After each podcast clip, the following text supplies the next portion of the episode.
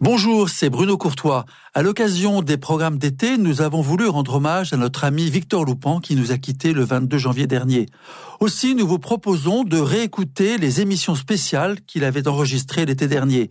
J'en suis certain, vous retrouverez avec bonheur et émotion sa verve légendaire et sa culture incomparable. Merci Victor.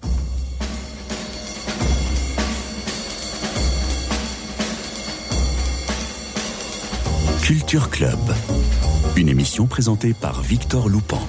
Bonjour à tous et bienvenue à cette édition de Culture Club. Nous sommes le mardi, c'est l'édition de l'été, donc nous allons poursuivre de mardi en mardi pendant tout le mois de juillet et tout le mois d'août, enfin les, semaines euh, qui nous restent. Nous allons faire un long voyage, un très beau voyage. Personnellement, en préparant cette émission déjà, ça m'a enchanté par avance un long voyage au travers de l'histoire de la littérature française. La littérature française, c'est la langue française. La langue française est impensable sans la littérature française et on considère d'ailleurs, les linguistes considèrent d'ailleurs que les grandes langues sont anoblies par une grande littérature. Il n'y a pas de grande langue sans grande littérature. C'est pour ça que vous avez des littératures majeures et des langues majeures dans le monde et d'autres qui sont pas, qui sont parlées également par des, par beaucoup de gens ne sont pas des langues majeures parce qu'elles n'ont pas de littérature majeure. C'est un peu, c'est un peu, euh, comment dire, c'est un peu injuste peut-être, mais c'est, c'est absolument comme ça. Alors la langue française, la langue française, c'est pas du tout évident, hein, parce que la France existe depuis longtemps. On considère que, on considère que le, que le baptême de Clovis, c'est le début vraiment de la France. Au 5e siècle, c'est le tout début tout début du, du, Moyen Âge, vraiment le tout début du Moyen Âge. Donc le Moyen Âge, en gros, commence au 5e siècle, se termine au 15e. Et la langue française, à ce moment-là, n'est pas du tout ce que ce qu'on ce qu'on imagine parce que il y avait bien sûr avant l'arrivée des Romains il y avait les parlers celtiques toutes sortes de parlers celtiques qui étaient partout ici dans la Gaule et puis la conquête romaine a fait que les langues euh, latines, euh, les langues latines, différentes langues latines, et le latin écrit d'ailleurs, qu'on appelle le latin classique, le latin parlé, le latin qu'on disait aussi le latin vulgaire ou le latin de cuisine. Et, et, le latin classique était enseigné dans les écoles parce qu'il y avait déjà des écoles, mais en même temps, euh, il était les gens parlaient tout à fait autre chose. Donc les gens parlaient aujourd'hui, on pourrait considérer que c'est quelque chose un peu qui, qui ressemble à, à du à du ouais, du sabir, on va dire. Hein. Mais il y avait néanmoins déjà euh, il y avait néanmoins déjà des écrits, pas au 5e, 6e siècle. Il y avait des choses, hein, mais c'est pas c'est pas vraiment euh, euh comment dire euh, comment dire de la littérature, si vous voulez. On peut considérer euh, que les manuscrits le plus anciens euh, commencent à peu près au 9e siècle, entre le 9e et le 13e, qui forment ce qu'on appelle euh, un, corpus, disons, littéraire, qui, qu'on va dire de l'ancien français. Alors, je vous assure, c'est pas facile à lire. Vous pouvez essayer. C'est pas vraiment, vraiment facile à lire. Le premier texte, vraiment en français, euh, s'appelle Le Serment de Strasbourg. C'est pas de la littérature, hein, c'est un document euh, qui date de 842, hein, donc nous sommes au 9e siècle. Mais c'est pas du tout le français français tel qu'on l'imagine. Euh, par contre, là où ça commence à vraiment exister et à, s'accélérer d'ailleurs, c'est au tout début du XIe siècle où nous avons pratiquement le premier, euh, disons, chef-d'œuvre, vraiment chef-d'œuvre de la littérature qu'on peut déjà appeler euh, française, et c'est bien sûr la chanson de Roland. Et la chanson de Roland, c'est peut-être, comment dire, si on veut comprendre l'évolution de la littérature française, il faut commencer vraiment par la chanson de Roland, qui est l'œuvre majeure de ce qu'on a appelé la chanson des, de gestes, de gestes. Alors, il faut, faut pas croire que le geste, non, bon, voilà, on commence aussi, on pense que le geste, c'est le, les gestes qu'on fait. Le geste, en réalité, c'est pas du tout ça. Le geste, c'est l'exploit c'est l'exploit et, et c'est une œuvre, euh, c'est une œuvre euh, donc qui raconte bien sûr les, les exploits héroïques euh, de Roland. c'est déjà en plusieurs parties, en trois parties, et ça chante en quelque sorte, comment dire, un peu l'aventure, les aventures un peu mythiques de, de l'empereur Charlemagne. Alors évidemment, Charlemagne n'est pas un auteur, comment dire, un personnage mythique, c'est un personnage historique, mais il faut bien comprendre que l'histoire en tant que, en tant que science, euh, n'existe pas à l'époque. Donc, euh, bien que bien que personnage réel et fondateur, disons l'empereur d'Occident, etc., etc., qui est revendiqué à la fois par les Français et par les Allemands, parce que vous savez que pour nous, euh, pour nous Charlemagne est français et pour les Allemands, il est allemand. Hein. donc, il est vraiment c'est quelqu'un qu'on se dispute. En tout cas, nous avons un premier vraiment chef-d'œuvre et, vraiment indépassable, disons, premier témoignage du génie littéraire euh, français qui est la chanson de Roland et c'est franchement le 11e siècle. Hein. Donc ça, si vous voulez, c'est extrêmement, extrêmement, en plein milieu du Moyen Âge. En milieu du Moyen Âge, c'est pas le Moyen Âge, euh, disons, c'est pas le 5e, 6e siècle. Vraiment, on sait pas grand chose en fait de cette époque-là, en, en, tout cas en termes de, en termes de littérature. Mais en tout cas, le 11e siècle, c'est quand même extrêmement extrêmement ancien. Donc la partie, la première partie s'appelle la trahison de Ganelon. Donc euh, c'est là que Roland désigne Ganelon euh, et c'est ça l'aide, on dit ça l'aide trahison, etc. Et puis après la deuxième partie, c'est la belle partie que tout le monde étudie à l'école, c'est la partie Roncevaux où, Roland refuse de sonner du corps. Enfin, c'est un prélude à la bataille. Puis Roland sonne le corps, vous savez.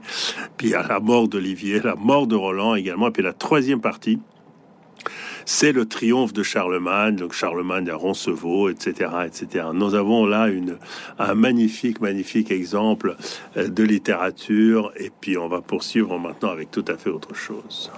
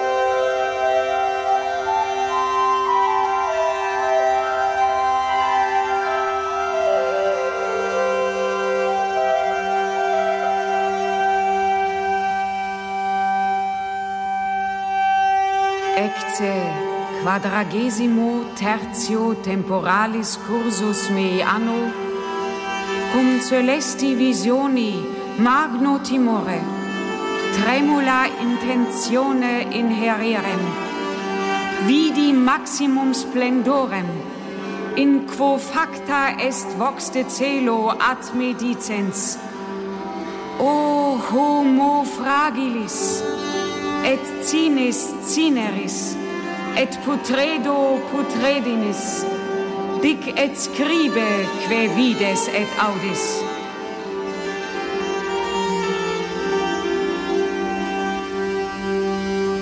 Là, vous entendez la magnifique, absolument magnifique musique d'Hildegard, Hildegarde, pardon, de Bingen, qui est cette, cette, cette nonne, cette mère, euh, catholique allemande qui non seulement a été un écrivain absolument de génie, mais aussi un compositeur de musique. Et j'en profite ici pour dire que euh, après, les femmes disparaissent vraiment de la de la littérature et de la musique, mais au Moyen Âge, au Moyen Âge, les les femmes sont extrêmement, extrêmement présentes et ce sont parmi les plus grandes et les plus belles, les plus prestigieuses signature de la littérature euh, française. Donc nous avons vu, euh, bien sûr, la, on va parler déjà de la chanson de Roland et de la littérature de la, chanson de Roland, la littérature de, geste, la chanson de geste.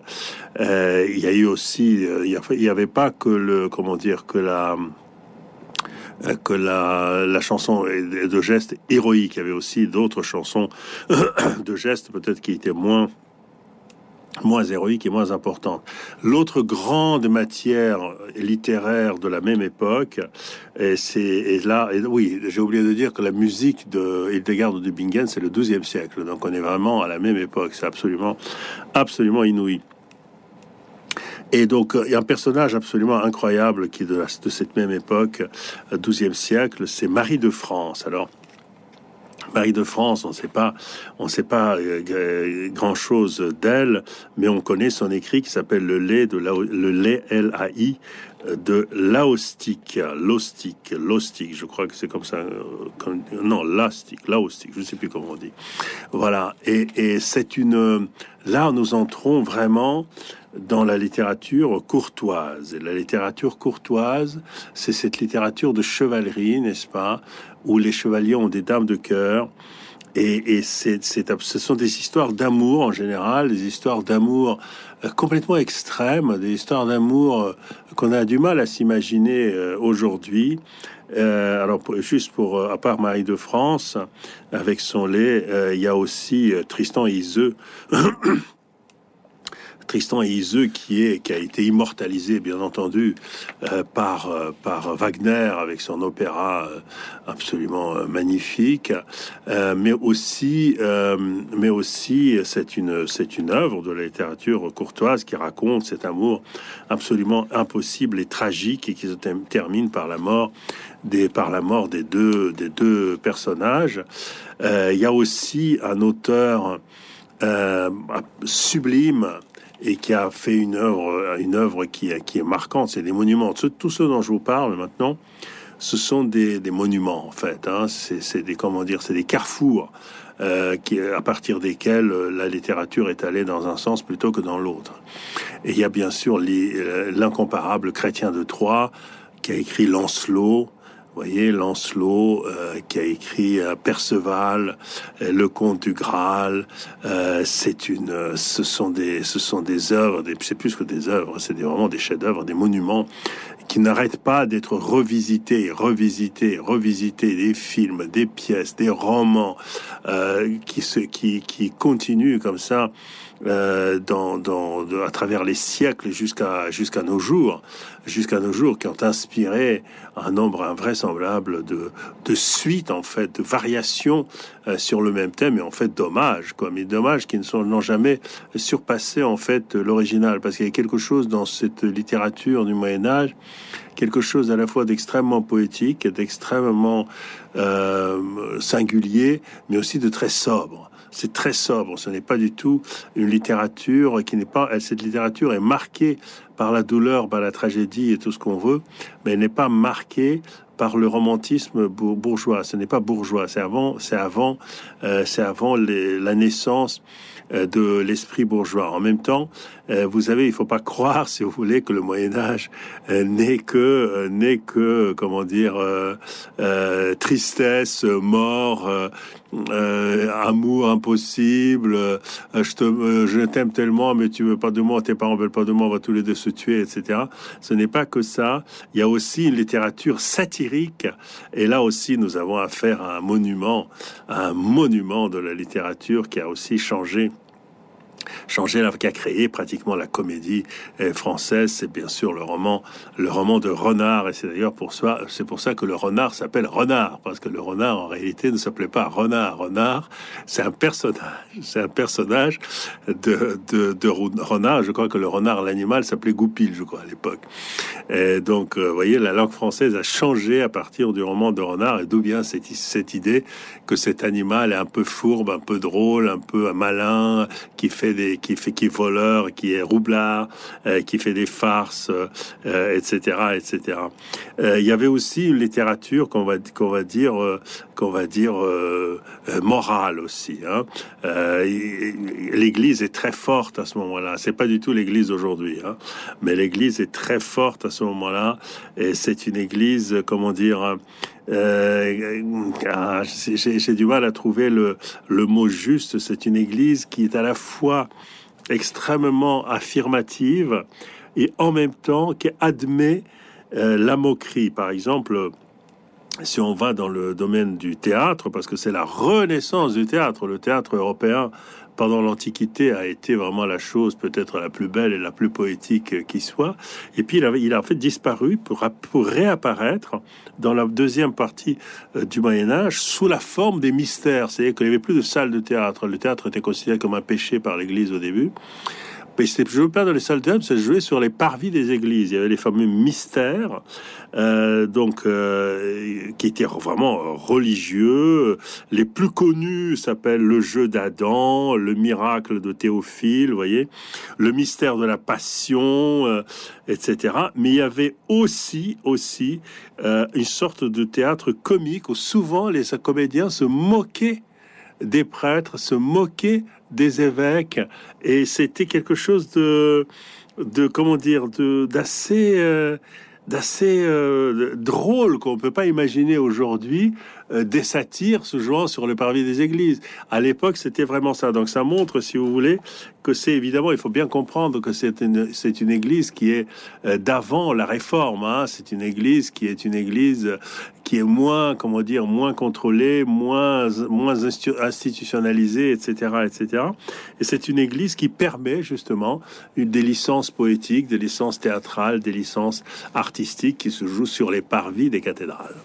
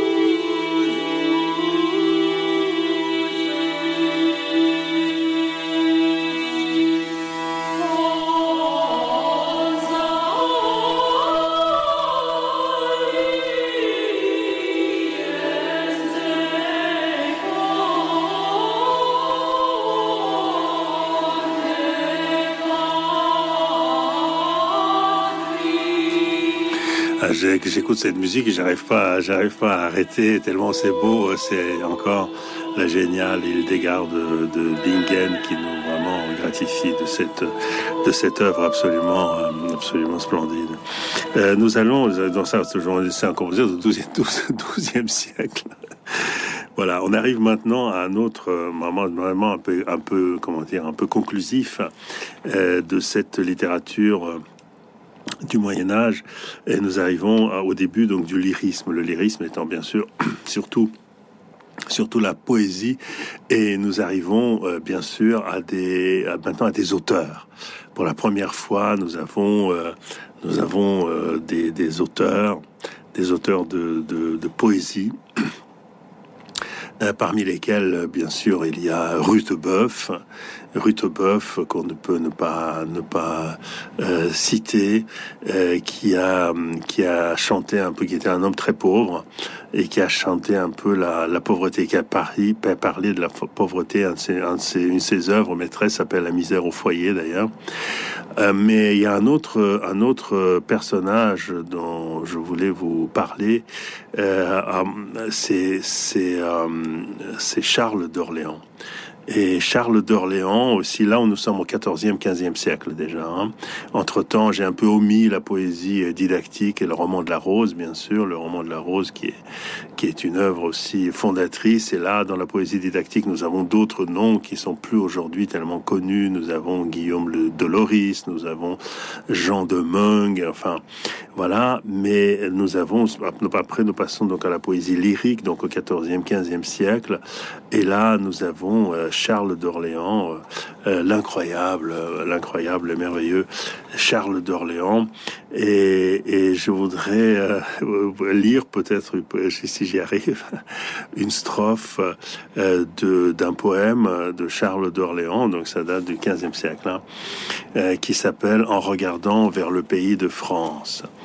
Voilà, c'est la première strophe.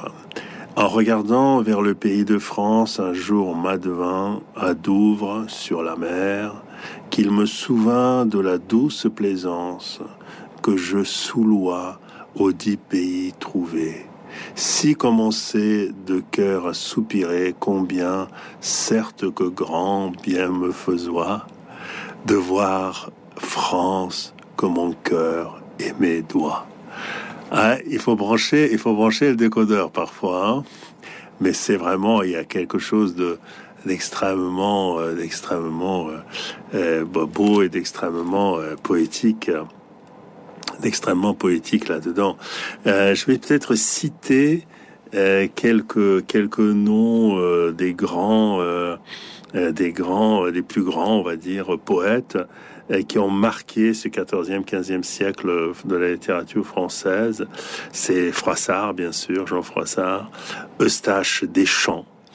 Euh, alors il y a une femme aussi merveilleuse, Christine de Pisan. Christine de Pisan, ça aussi, c'est donc il y a Marie de France, il y a Christine de Pisan, il y a Alain Chartier, il y a Charles d'Orléans que je viens de lire, il y a Vatriquet de Covin, Vatriquet de Covin, hein, qui s'appelle aujourd'hui Vatriquet, je sais pas.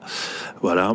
On va tout de suite entendre un morceau d'un autre génie de cette époque, Guillaume de Machaut, qui était non seulement poète, mais aussi compositeur de musique.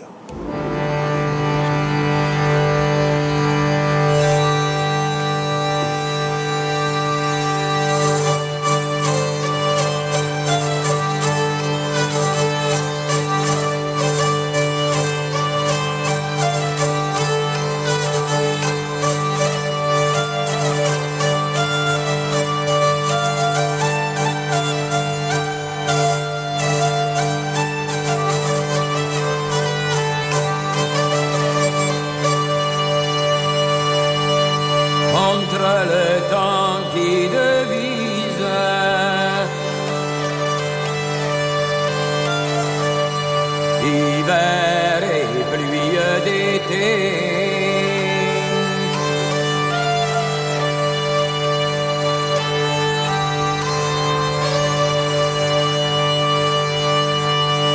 Et la mauvise du bris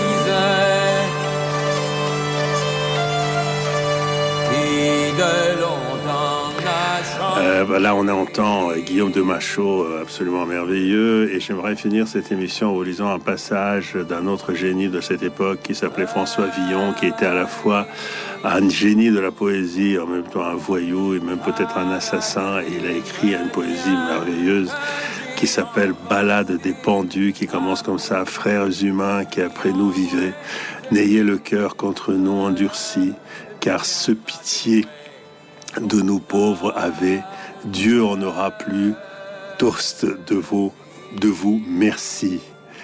Euh, vous nous voyez si attachés, cinq, six, quand de la chair que trop avons nourri, et les, et les pierres ça dévorées et pourries, et nous les eaux devenons cendres et poudre. De notre mal personne ne s'en rit, mais priez Dieu que tous nous veuillent absoudre. C'est absolument génial. Et sur ces mots, sur ces paroles de la balade des pendus de François Villon, nous terminons la première émission consacrée au Moyen Âge.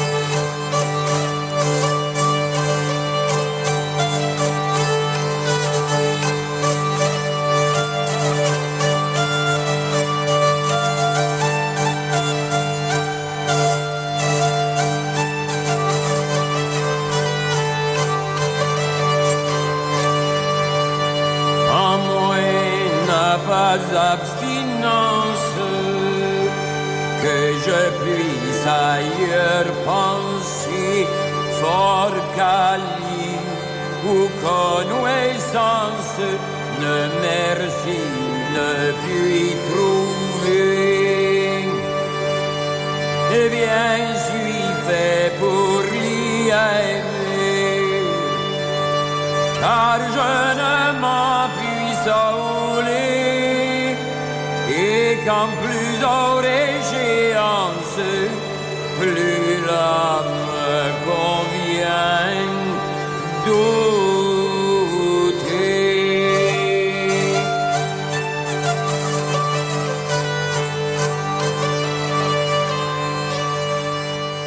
C'était notre hommage à Victor Loupan et ses estivales de Culture Club. Merci Victor.